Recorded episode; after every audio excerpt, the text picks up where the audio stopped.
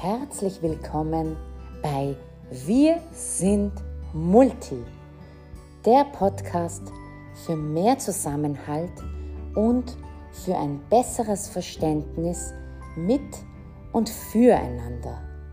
Mein Name ist Golris Gillack. Schön, dass du dabei bist.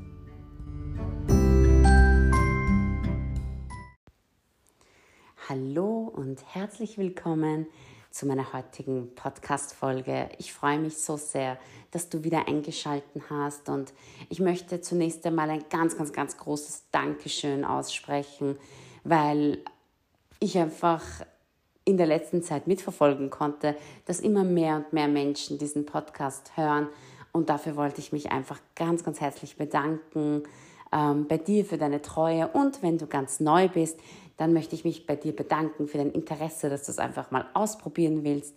Und ich rate dir, von der ersten Folge an zu starten, weil äh, da fange ich an, ähm, vom Ankommen in Österreich bis hin jetzt zur Schulzeit, ähm, wo ich dir einfach Geschichten erzähle, die sehr, sehr privat sind, die ich eigentlich noch nie jemandem erzählt habe, aber aufgrund meiner Tätigkeit als Lehrende äh, an der KPH Wien-Krems und äh, an der Universität Wien habe ich gemerkt, wie wichtig das auch ist in meinen Lehrveranstaltungen, die ich zum Thema Mehrsprachigkeit und Migration mache, wenn ich Studierenden einfach auch immer wieder einen Einblick gebe, wie ich das gesehen habe, also einen Einblick einer Betroffenen gebe. Und ähm, somit bin ich eigentlich auf diesen Podcast gekommen und ich danke dir ganz herzlich, dass ähm, einfach so gut ankommt und, und du ihn regelmäßig verfolgst, beziehungsweise Interesse hast und heute mal eingeschalten hast. So, worüber möchte ich heute sprechen? Apropos sprechen, schreiben, passt eigentlich ganz gut zu dem Thema, nämlich zu meinem Nebenjob, den ich seit meinem Eintritt in Österreich habe. Also seitdem ich ungefähr fünf, sechs, sieben, also eher seitdem ich in der Schule bin mein Nebenjob als Dolmetscherin. Vielleicht bist du selbst Lehrerin oder Lehrer, vielleicht kennst du jemanden ähm, deiner Nachbarschaft oder Bekannte, äh, wo du weißt, dass oftmals die Kinder damit aushelfen müssen, wenn Eltern einfach Briefe bekommen, die so äh, für sie sprachlich sehr schwer zu begreifen sind. Und das möchte ich dir heute erzählen, wie es mir gegangen ist, denn ich war eines dieser Kinder, die von früh an immer wieder die Briefe bekommen musste, die ihre Eltern, also die Briefe übersetzen musste, die ihre Eltern bekommen haben. Und ich muss ganz ehrlich sagen, ich habe es bis auf den Tod gehasst. Ich habe es so sehr gehasst, weil ich mir einfach gedacht habe, wieso kann ich nicht eine ruhige Kindheit wie alle anderen meiner Freunde äh, haben. Wieso, wieso muss ich diese Briefe übersetzen, was auch so frustrierend für mich war, weil ich einfach vieles aus diesen Briefen auch nicht verstanden habe mit sieben, acht, neun, wo man echt gerade zu schreiben und zu lesen begonnen hat, habe ich halt schon mal einen Brief äh, bekommen als Hausaufgabe unter Anführungszeichen von meinem Vater lies das einmal, also übersetz mir das einmal, übersetz mir, äh, was, was, was steht da jetzt ganz genau.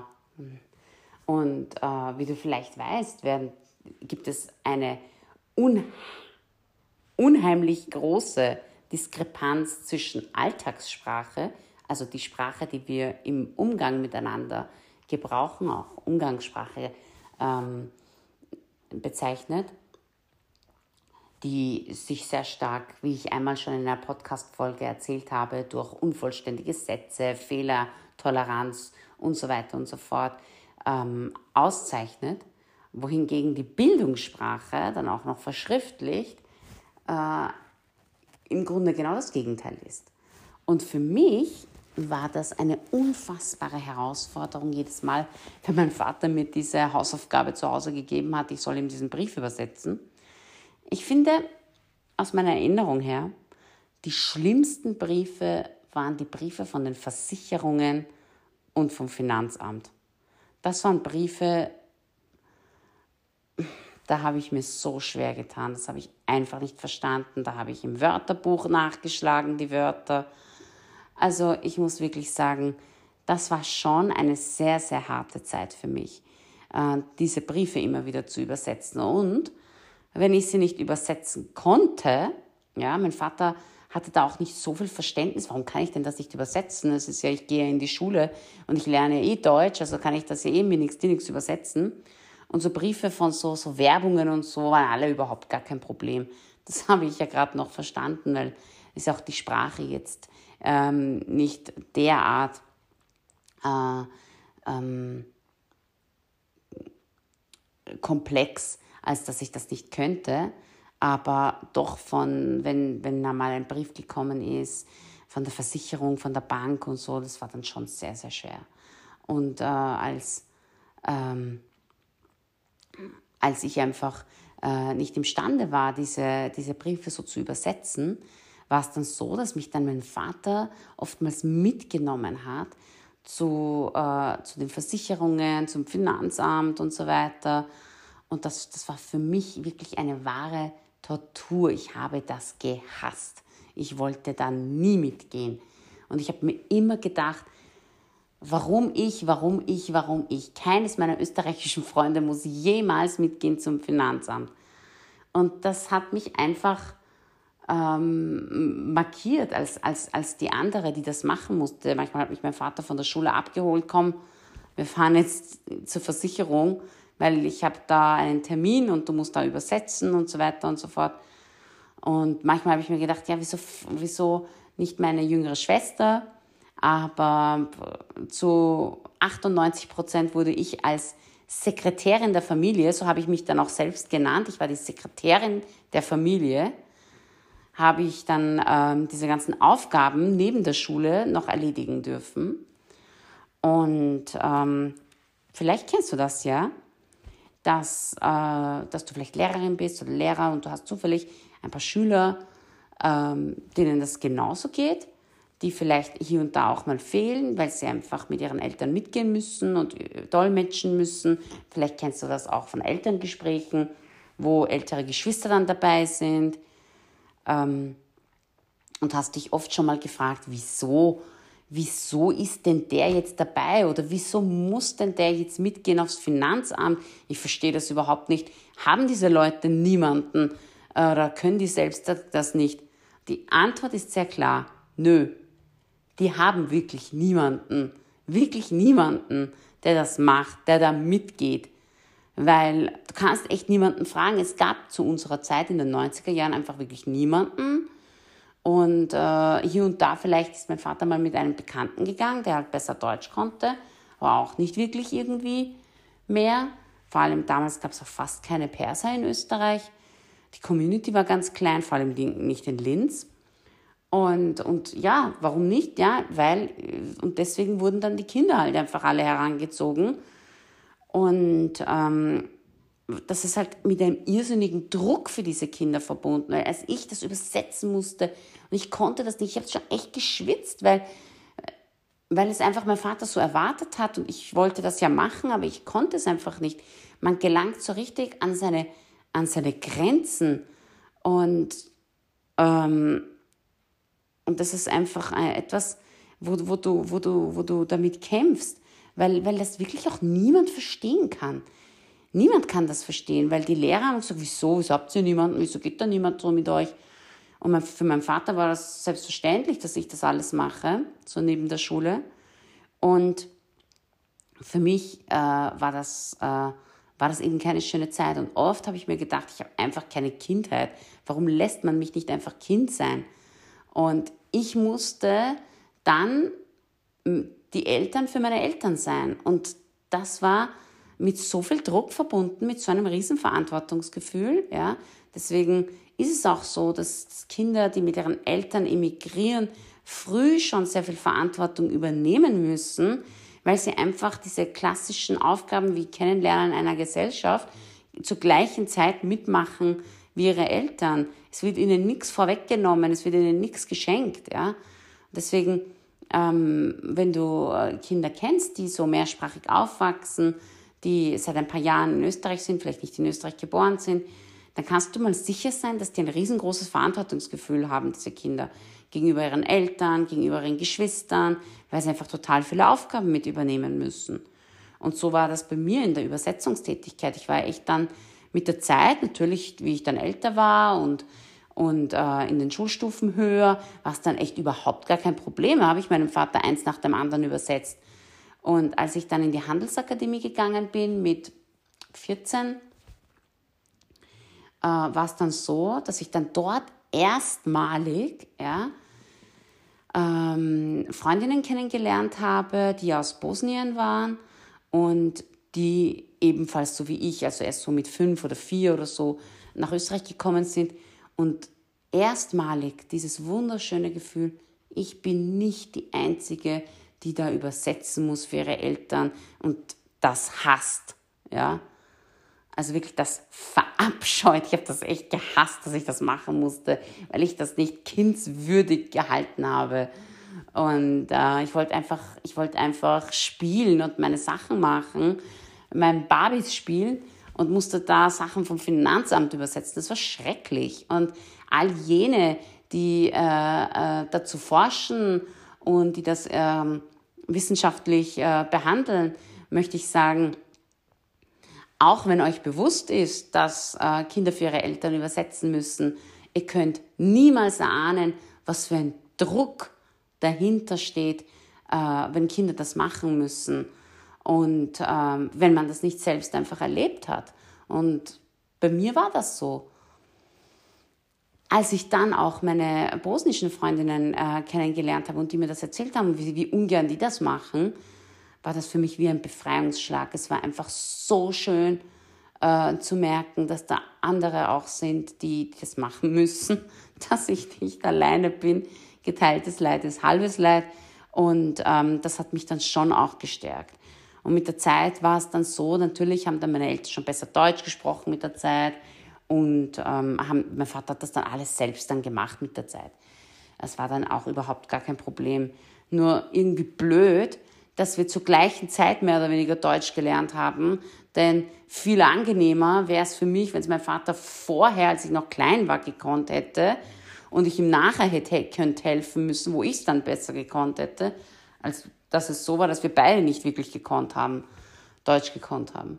Und das war, ja, das war für mich eine sehr schwere Zeit. Das ist eine sehr ähm, mh, mm, traurige Erinnerung irgendwie für mich. Eine, eine äh, schmerzhafte Erinnerung, die mich äh, früh erwachsen werden hat lassen. Ich glaube, jeder von uns hat irgendwo ein Stück weit in seiner Kindheit eine Erinnerung, die ihn hat erwachsen wachsen lassen. Und diese Übersetzungstätigkeiten, das sind meine Erinnerungen, ähm, die nicht zu einer klassischen Kindheit gehören. Ja, und mit der Zeit habe ich halt die ganzen Versicherungsbriefe, Finanzamt und so weiter von Banken, alles problemlos, wenn einmal was war, übersetzt und so. Und auch, ähm, äh, wenn wir so die Zeit im Bild geschaut haben, das war so wirklich äh, ganz interessant, weil ich ja nicht nur eine schriftliche Dolmetscherin war, sondern auch eine simultan Dolmetscherin. Denn ich musste während äh, der Moderator in der Zeit im Bild äh, die aktuellen Nachrichten verkündet, musste ich wirklich währenddessen schon zack, zack, zack, zack auf Persisch übersetzen. Also äh, ja, also ich muss sagen, da lernt man schon ein bisschen was dazu. Vor allen Dingen ähm, war es für mich auch gut, weil ich dadurch irgendwie auch meinen Wortschatz auf Persisch wieder aufbauen konnte, immer wieder. Weil äh, es gab dann viele Worte, die ich dann schon auf Deutsch konnte, aber die ich noch nicht auf Persisch konnte, weil es einfach dieser Kontext noch nie gegeben war, dass, dass man das einfach lernt. Und äh, durch die Zeit im Bild habe ich dann äh, auch äh, bildungssprachliche Ausdrücke auch auf Persisch gelernt, was, was ganz, ganz interessant ist. Ähm, ja, und immer wenn man äh, irgendwo äh, viel Schatten sieht, muss man sagen, ist auch viel Licht und das war mein Licht. Mein Licht war einfach, dass ich, dass ich dadurch sehr stark gewachsen bin. Und wenn du, ähm, na, ich sag's anders. Und als ich dann Lehrerin geworden bin an der Schule äh, mit äh, 95 Prozent locker Migrationshintergrund. Und da war es dann so, dass dann Schüler zu mir gekommen sind, die dann gesagt haben, Frau Professor, es tut mir so leid, aber morgen kann ich in der ersten Stunde nicht da sein, weil ich mit meinem Vater zur Bank muss. Also ich hatte vollstes Verständnis. Ich habe das wirklich verstanden. Also ich habe natürlich ein bisschen auch Mitleid gehabt, aber ich habe das wirklich verstanden. Ähm, meine Kolleginnen und Kollegen haben es nicht verstanden. Da gab es viele Diskussionen im äh, Lehrerzimmer, warum und wieso und wieso können die sich keinen nehmen, der da mit ihnen kommt und haben die niemanden und wieso nicht. Ähm, nö, die haben niemanden. So wie ich damals niemanden hatte, wie mein Vater damals niemanden hatte. Und man muss halt dann auch schauen, dass man, dass man sich da durchkämpft. Und ich habe mich durchgekämpft. Und dort, wo ich heute stehe, wo ich heute bin, ja, ähm, dorthin bin ich nur gekommen, weil ich in der Kindheit schon sehr, sehr viel gekämpft habe. Und ich bin stolz darauf, dass ich das gut geschafft habe. Und ich bin auch stolz darauf, auf all diese Kinder, die ich begleiten durfte, die das auch alle machen mussten. Und ähm, wie sie mir auch vertraut haben, anvertraut haben, dass sie das total ungern gemacht haben oder machen, aber dass es einfach sein muss. Und wo ich dann auch zu ihnen gesagt habe, ich weiß, ich musste das auch machen, aber weißt du, heute bin ich dankbar für diese Erfahrung, denn sie hat mich, sie hat mich einfach wachsen lassen, so wie ich vorhin gesagt habe. Und ähm, sie hat mich zu einem Charakter geprägt, wo ich sage, dass ich äh, diese Anforderung, die heutzutage in jeder Job Description steht, Belastbarkeit, durchaus unterschreiben kann. Und das ist uns vielleicht gar nicht bewusst. Oftmals schauen wir auf die ganzen Krisen, die Kinder mitbringen, wenn sie nicht gerade äh, einen ähm, Background in Österreich haben. Da schauen wir auf alles, was nicht funktioniert. Aber gucken wir auch einmal auf das, was sie mitbringen, auf ihre Chancen. Und eine ganz große Chance ist, dass das total belastbare Typen sind. Und davon bin ich überzeugt. Total belastbar. Denn von, wenn du von klein auf schon so viel mitmachst und ähm, die Übersetzungstätigkeit die ist wirklich nur ein Tropfen auf den heißen Stein. Dann kannst du davon ausgehen, dass die äh, Top-Anforderung in allen ähm, Jobausschreibungen, die Belastbarkeit, und das wird in den nächsten Jahren noch viel mehr zunehmen, dass das viele Kinder haben, die lebensweltlich mehrsprachig aufwachsen. Das bedeutet mehrsprachig im Sinne von, dass sie eine klassische Migrationssprache in Österreich sprechen oder eine anerkannte Minderheitensprache. Und das möchte ich dir mitgeben, dass du wieder einmal hoffentlich durch diese Podcast-Folge gehört und gelernt hast, dass es viele Potenziale gibt, auf die wir noch gar nicht geschaut haben. Und ich hoffe, dass dir die heutige Podcast-Folge wieder gefallen hat. Und ich würde mich sehr, sehr freuen, wenn du das nächste Mal wieder einschaltest.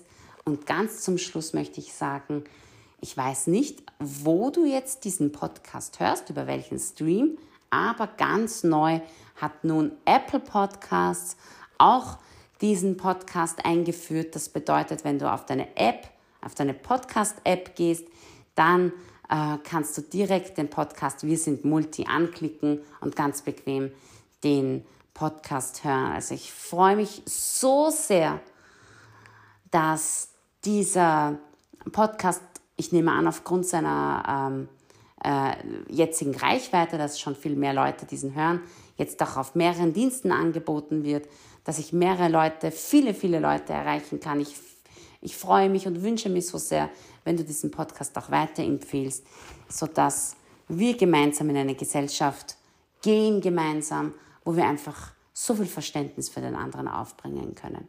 Und wenn du selbst einen Migrationshintergrund hast, so wie ich, das Gleiche durchgemacht hast, dann hoffe ich, dass dir diese Podcast-Folge ebenso gefallen hat, dass du dich wiedergesehen hast. Und falls du es selbst noch nicht äh, gemerkt hast, dass du sehr, sehr viele Potenziale in dir hast durch diese Erfahrungen. Dann danke ich dir ganz herzlich, dass du mir heute zugehört hast und wünsche dir noch einen schönen Sonntagabend. Alles Liebe, deine Gulris.